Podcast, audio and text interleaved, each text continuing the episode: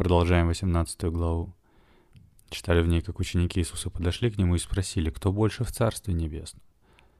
А он подзывает ребенка и говорит, кто умолится, как это дитя, тот и больше в Царстве Небесном. Ибо если не обратитесь и не будете, как дети, не войдете в Царство Небесное. И говорит, смотрите, не презирайте ни одного из малых сих, ибо ангелы их на небесах всегда видят лицо Отца Моего Небесного. То есть, мол, они духовно понимают, что правильно и что неправильно, у них эти законы и заповеди в сердце заложены. У них, мол, есть это духовное знание того, что правда, даже если это не встречает каких-то внешних подтверждений. То есть вера есть. И говорит, что кто соблазнит одного из малых сих, верующих в меня, тому лучше было бы, если бы повесили ему мельничный жернов на шею и потопили его во глубине морской. А мельничный жернов, это знаешь, да, мельница — это такой домик, на котором ветром крутит лопасти, и механизм внутри крутит большой камень, который называется жернов, можно посмотреть. Я пишу в поиск. Жернов это.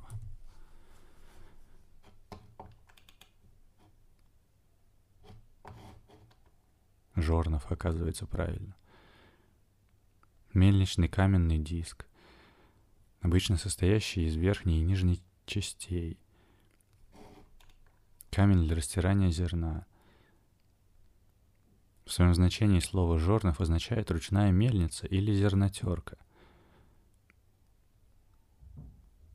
Ну, мельница же это не обязательно домик. Смотри, мельницы бывают ручными, либо с применением в качестве двигательной силы каких-либо животных, также мельницы могут использовать в качестве двигательной силы какие-либо силы природы, такие как ветер, вода и тому подобное. То есть это я вспомнил мельницы как домик с лопастями, которые крутятся от ветра. Но были же еще и такие мельницы, где, например, осел ходил на палке вокруг центра и крутил жернова. И это тоже мельница.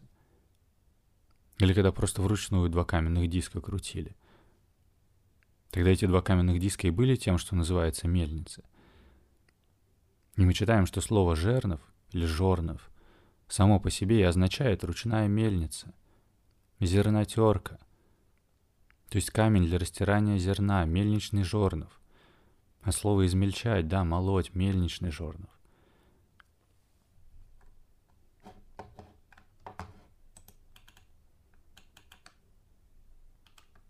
Вот еще жернова были необходимым предметом в домашнем обиходе. Закон воспрещал брать в залог верхний или нижний жернов.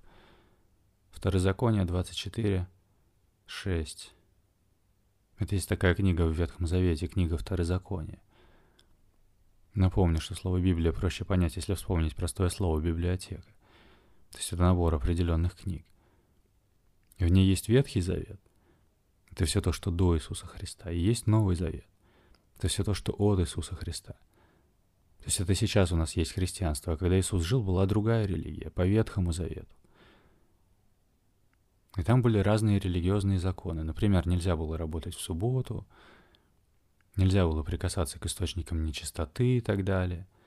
Тут вот мы читаем, что закон воспрещал брать в залог верхний или нижний жернов, жорнов – Давай посмотрим это место. Я пишу в браузер bible.by Ветхий Завет, книга Второзакония, глава 24, стих 6. Никто не должен брать в залог верхнего и нижнего жерного, ибо таковой берет в залог душу. И можно сразу тут посмотреть варианты переводов. Например, нельзя брать в залог ручные жернова, или даже один только верхний жернов. Это означало бы взять в залог человеческую жизнь. Залог — это, например, когда человек занимает деньги в банке, то банк может потребовать внести что-то ценное в залог, да? А слово «заложено» Может быть, даже слово «заложник» тоже отсюда, я не знаю. То что как бы не вернут, пока там что-то не случится, да, пока не вернут деньги в банк, например. Эта книга Второзакония в Ветхом Завете гласит, что никто не должен брать в залог верхнего и нижнего жернова. Это означало бы взять в залог человеческую жизнь. Потому что мы считаем, вот, что жернова были необходимым предметом в домашнем обиходе. Вот еще жернов изготовлен из камня. Его предназначение – раздробление зерна в крупу, то есть для каши, или растирание зерна в муку, использующуюся для выпечки хлеба, важнейших в то время продуктов питания человека. То есть представим, что есть какой-то человек, и вот у него в быту есть два мельничных камня для растирания зерна в муку. Если кто захочет взять у него, допустим, верхнюю часть этого камня в залог, типа заберешь назад, когда отдашь долг, то этот человек уже не может растереть себе зерно в муку, чтобы приготовить хлеб. Это значит оставить его без средств к существованию, и, следовательно, все равно, что взять в залог не камень, а саму человеческую жизнь. В чем проблема цифровой валюты, кстати? Она позволяет вести полный контроль по всем счетам. Но допустим, что человек не оплатил какой-нибудь налог, ему заблокировали счет и лишили его всех средств к существованию. То есть все его средства к существованию будут контролироваться. А мы вот считаем в Ветхом Завете, что взять в залог жернов – это все равно, что взять в залог человеческую жизнь, потому что не имея возможности приготовить себе еду, сама жизнь человека оказывается заложенной. Оказывается в заложниках, если можно так сказать. Так и вот еще раз, Иисус говорит, что горе миру от соблазнов. Ибо надо прийти соблазном, то есть предстоит прийти соблазном. Но горе тому человеку, через которого соблазн приходит. И говорит, кто соблазнит одного из малых сих, верующих в меня. И мы говорили, что это не вопрос религии, потому что этот ребенок, которого он подозвал, рядом стоит, чего ему в Иисуса верить или не верить. Но это в том смысле, что у ребенка есть это духовное знание того, что правильно, и того, что правда. Есть это духовное чувство отличия, это духовное чувство разницы. Это духовное понимание того, что хорошо и что плохо. А кто отведет человека от этого понимания? Кто заставит его усомниться в своих собственных ценностях? Кто заставит его принять какую-то ложь и попасться в ловушку? А мы разбирались, что грех — это как слово «погрешность», то есть отклонение от правильного. А соблазн на древнегреческом означает колышек, придерживающий дверь ловушки. Говорит, кто соблазнит одного из малых сих, верующих в меня. Тому лучше было бы, если бы повесили ему мельничный жернов на шею и потопили его во глубине морской. Удивительно. Понимаешь, зачем было бы брать жернов, жорнов, самую необходимую в быту вещь, чтобы потопить кого-то? Такую ценную вещь, что взять ее в залог, было все равно, что взять в залог человеческую жизнь. Это как ты бы, ты, я не знаю, ты бы взял там сундук с золотом и привязал кому-то на шею, чтобы потопить его. Почему он говорит именно мельничный жернов? Почему он не говорит просто привяжите ему камень на шею и бросьте в море? Да потому что, опять же, он приводит материальный пример, чтобы передать духовный смысл. Он говорит это в то время, когда Ветхий Завет был актуальным законом. А потому закону взять в залог мельничный жернов было все равно, что взять в залог человеческую жизнь. Вот мы читаем из книги Второзакония, что никто не должен брать в залог верхнего и нижнего жорного. Вот таковой человек берет в залог душу. И эти законы тогда знали, это были актуальные законы. Представь, человек знает, что вот я не должен забирать у человека мельничный жорнов, потому что это все равно, что взять в заложники его жизнь. А Иисус говорит, что, мол, горе миру от соблазнов, но горе тому человеку, через которого соблазн приходит. Ибо кто соблазнит одного из малых сих, верующих в меня? Тому лучше было бы, если бы повесили ему мельничный жернов на шею и потопили его во глубине морской. И человек понимает, что уго, если я беру в залог мельничный жернов, это все равно, что я беру в залог человеческую жизнь — а тут он говорит, что взять этот жернов, повесить мне на шею и бросить меня в море, и то было бы лучше. То есть, что соблазнить этого человека, это хуже, чем физически оставить его без средств к существованию. Это настолько важно, что оставить его без жертвы, но не соблазнить его, это лучше, чем он будет иметь средства к существованию, но душой прогниет. Потому что если я беру жернов в залог, то я беру человеческую жизнь в залог, он физически может умереть. Но если я его соблазняю, то я, получается, заставляю человека духовно попасться в ловушку, что еще хуже. Расставляет на места приоритеты, и Иисус говорил, не бойтесь убивающих тела, души же не могущих убить. А бойтесь более тех, кто может и душу, и тело погубить в гиене. И сейчас, говорит, лучше тебе войти в жизнь, чем вверженным быть в гиену огненную. Потрясающе. Гиена — это источник мучений и страданий.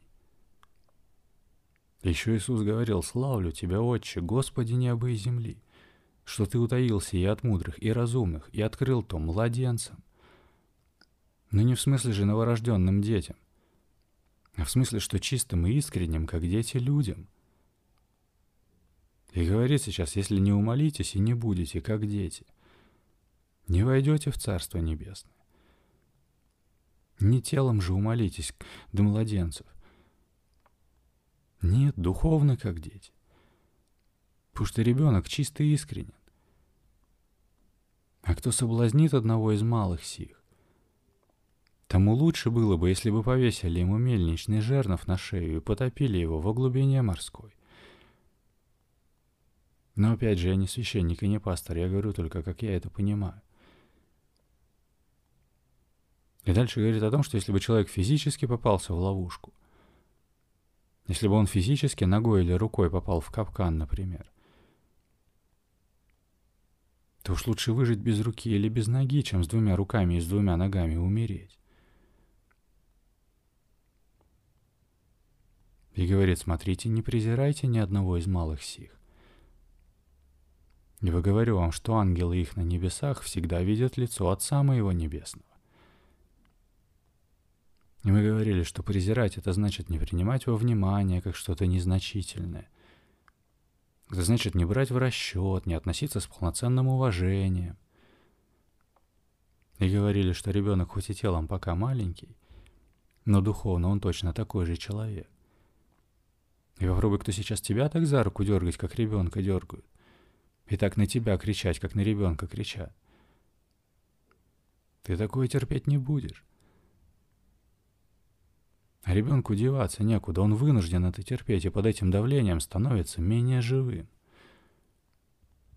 Говорили, что ребенок духовно живой. Иисус подзывает ребенка и говорит, кто умолится, как это дитя, тот и больше в Царстве Небесном. Больше, чем многие взрослые. И говорит, смотрите, не презирайте ни одного из малых сих ибо ангелы их всегда видят лицо Отца Небесного. И мы говорили, что ангелы — это не люди с крыльями, что это, вероятно, название для духовного состояния бытия. Всегда видят лицо Отца Небесного. То есть можно сказать, что они духовно всегда видят истину, если можно так сказать.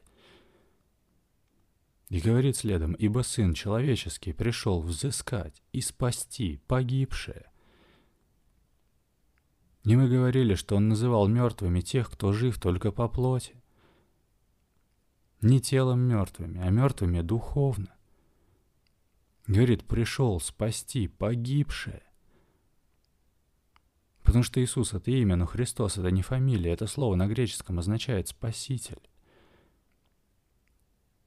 И следом, как вам кажется, если бы у кого было сто овец, и одна из них заблудилась, то не оставит ли он 99 в горах и не пойдет ли искать заблудившуюся?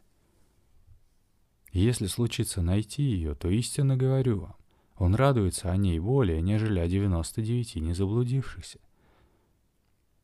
Я говорил, что если, например, в деревне потерялся ребенок в лесу, то вся деревня выйдет его искать, хотя потерялся всего один ребенок, остальные дома, понимаешь? И 14 стих. «Так нет воли Отца вашего Небесного, чтобы погиб один из малых сих». То есть, мол, так же, как люди в деревне выйдут искать заблудившегося в лесу ребенка, так же, как пастух пойдет искать одну потерявшуюся овцу, так и нет воли Отца Небесного, чтобы погиб один из малых сих. И дальше 15 стих. «Если же согрешит против тебя брат твой, пойди и обличи его между тобою и им одним. Если послушает тебя, то приобрел ты брата твоего. Если же не послушает, возьми с собой еще одного или двух, дабы устами двух или трех свидетелей подтвердилось всякое слово. Если же не послушает их, скажи церкви. А если и церкви не послушает, то да будет он тебе, как язычник и мытарь. Мытари — это те, кто предательски собирал с еврейского народа подать для Римской империи. Потому что Израиль в то время находился под властью Рима. Ты мало того, что собирали со своего народа подать для захватчиков, так еще и грабительски собирали в два-три раза больше, пользуясь тем, что народ не знал, сколько реально нужно платить. А язычники — это от слова «языки» или «народы». Видимо, такие народные верования, как сегодня приметы, например. Увидел черную кошку. Вот плохая примета. Повернись три раза и плюнь через левое плечо. язычники поклонялись статуям, делали идолы. А на мой взгляд, самое точное определение для слова «идол» — это предмет слепого поклонения. Другое определение — это то, при чем преклоняются вместо Бога. И евреи считали язычников за грешников — Хотя еще неизвестно, что именно потом стало называться язычеством. Я вот, например, не считаю, что славяне были язычниками. И если мы говорим, что та религия по Ветхому Завету — это да, а те, кто не верят в Бога Израиля, — это язычники, тогда надо понимать, что в Израиле до сих пор не верят в Христа. Там до сих пор та самая религия по Ветхому Завету, которая тогда была. Но мы же не можем сказать, что христиане язычники. В общем, суть в том, что по тем религиозным законам евреям там чуть ли не запрещено было общаться или сближаться с неевреями. Считалось, что от такого общения еврей мог оскверниться. И мы разбирались, почему Иисус говорил своим ученикам, мол, к язычникам пока не ходите. А идите на ипаче к погибшим овцам дома Израилева, то есть прежде всего несите учение евреям. Потому что он, видимо, понимал, что если его сейчас начнут принимать не евреи, то он евреев вообще спасти не сможет. Потому что евреи тогда точно это учение принимать не станут. А ему нужно было выполнить свою миссию очень правильно. Иисус говорит ученикам, что, мол, идите прежде всего к евреям, чтобы у них был шанс. Но евреи его постоянно пытались в чем-то обвинить или как-то его проверить. Просили его показать им знамения. А он им говорит, мол, будет вам знамение, когда я воскресну. Понимал, что все-таки предстоит ему быть убитым.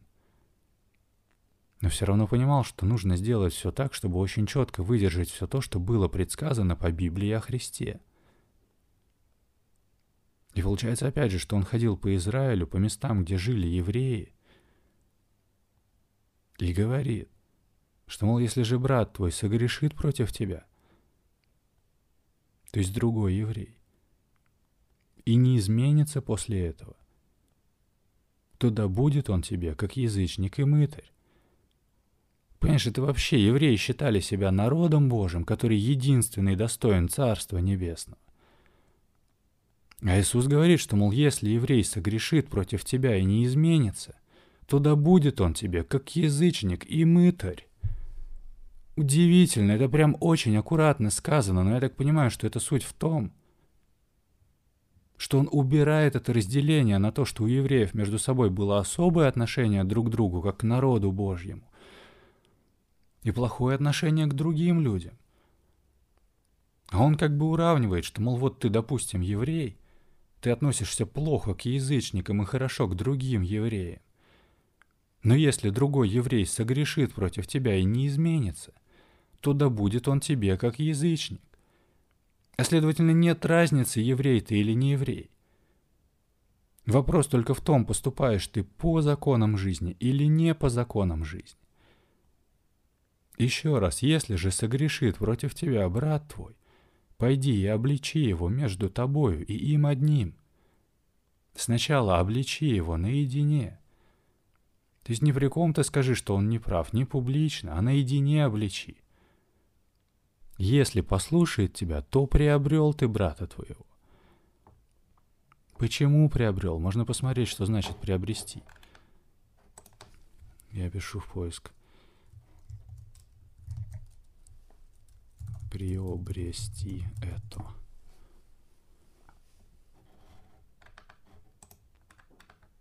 Приобрести, образованный из при, плюс обрести.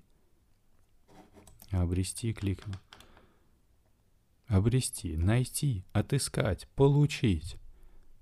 Родственно находить. А он только что говорил насчет того, кто потерялся и кто заблудился. И говорит, приобрел ты брата твоего. И интересно, он говорит, что если же согрешит против тебя брат твой, то сначала обличи его между тобою и им одним. Он не говорит промолчи, он не говорит накричи на него. Говорит, мол, пойди и объясни, в чем дело, сделай это явным между ним и тобою наедине.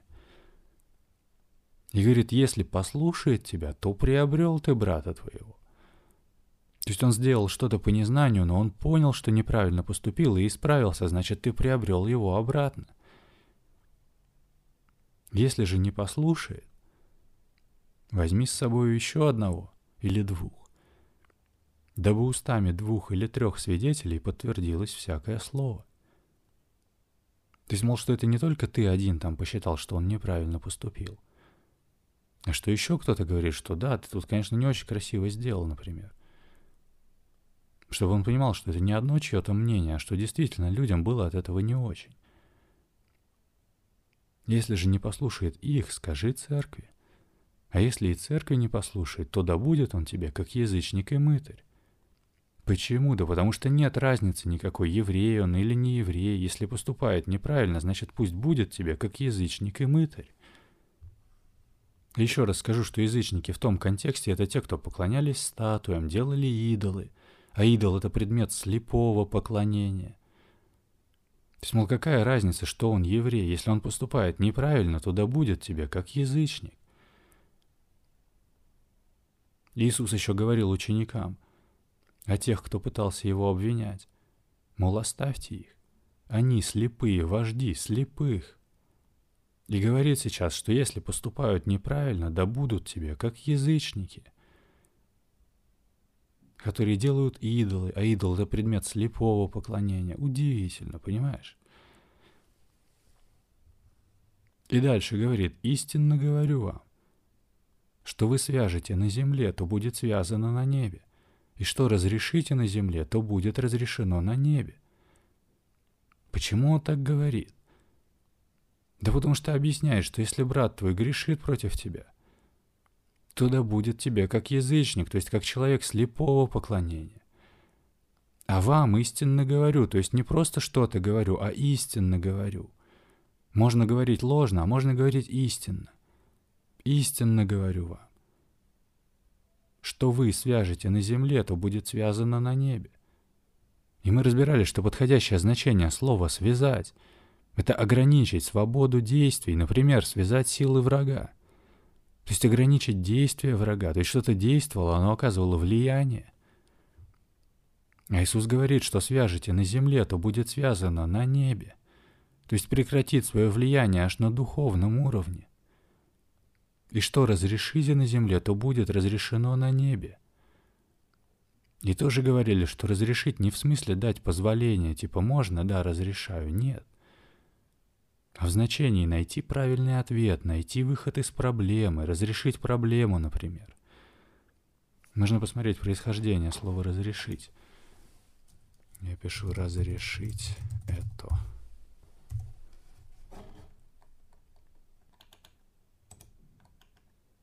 Образованное из «раз» плюс «решить».